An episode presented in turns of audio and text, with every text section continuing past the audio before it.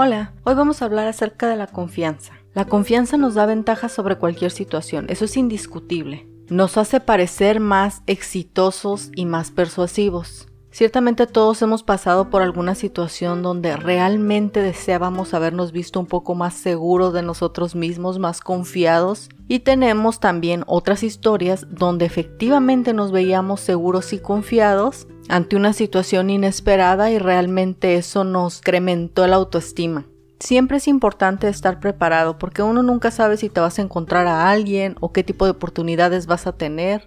Ciertamente estar autoconfiados, seguros de nosotros mismos, nos abre muchas oportunidades tan solo en nuestra mente, abre nuestros horizontes, nos permite ilusionarnos y es importante. Entonces, hoy vamos a ver cinco formas externas en las que podemos vernos seguros de nosotros mismos incluso cuando estemos nerviosos. Este podcast los voy a dividir en dos partes porque el podcast de mañana va a tratar acerca de cinco formas internas en las que cómo podemos trabajar con nosotros mismos para vernos más confiados. Y la primera es, hay que ajustar nuestra postura.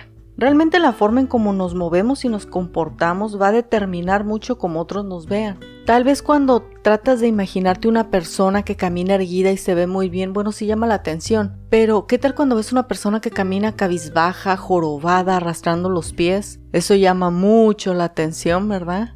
Ciertamente no se ve bien una persona haciendo eso, entonces no hay que hacerlo. Hay que caminar erguidos, con paso firme, levantando el mentón, Digo, levantando el mentón a una forma apropiada, ¿no?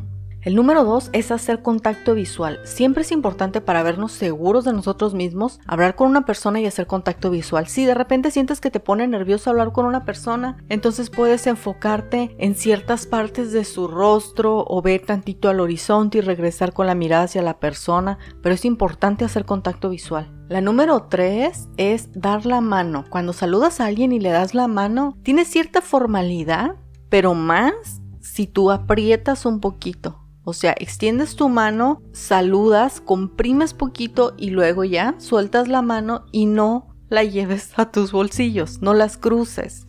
No cruces tampoco los brazos. Déjalos libres y si tú eres el que está hablando, bueno, puedes utilizar las manos también para comunicarte. Otra cosa que quiero remarcar es no apretar demasiado la mano. A mí me ha tocado gente que me saluda y me aprieta y es excesivo. Hasta lo considero un poco de falta de respeto apretar tanto. Es un apretado firme, corto, pero tampoco que te que necesites utilizar todos los músculos del brazo.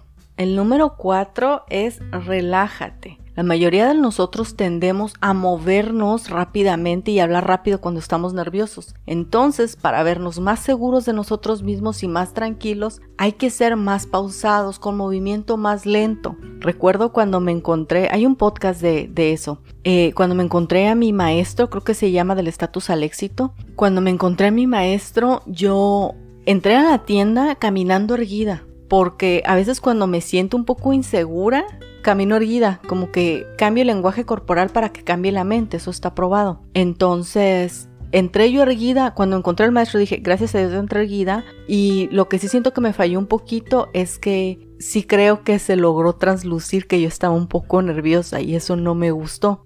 Y algo que no puede faltar es el número 6, la sonrisa. La sonrisa es el mejor adorno que puedes tener. Me ha tocado ver personas que luego no son muy, digamos, agraciadas para los estándares sociales modernos, pero su sonrisa, o sea, encanta.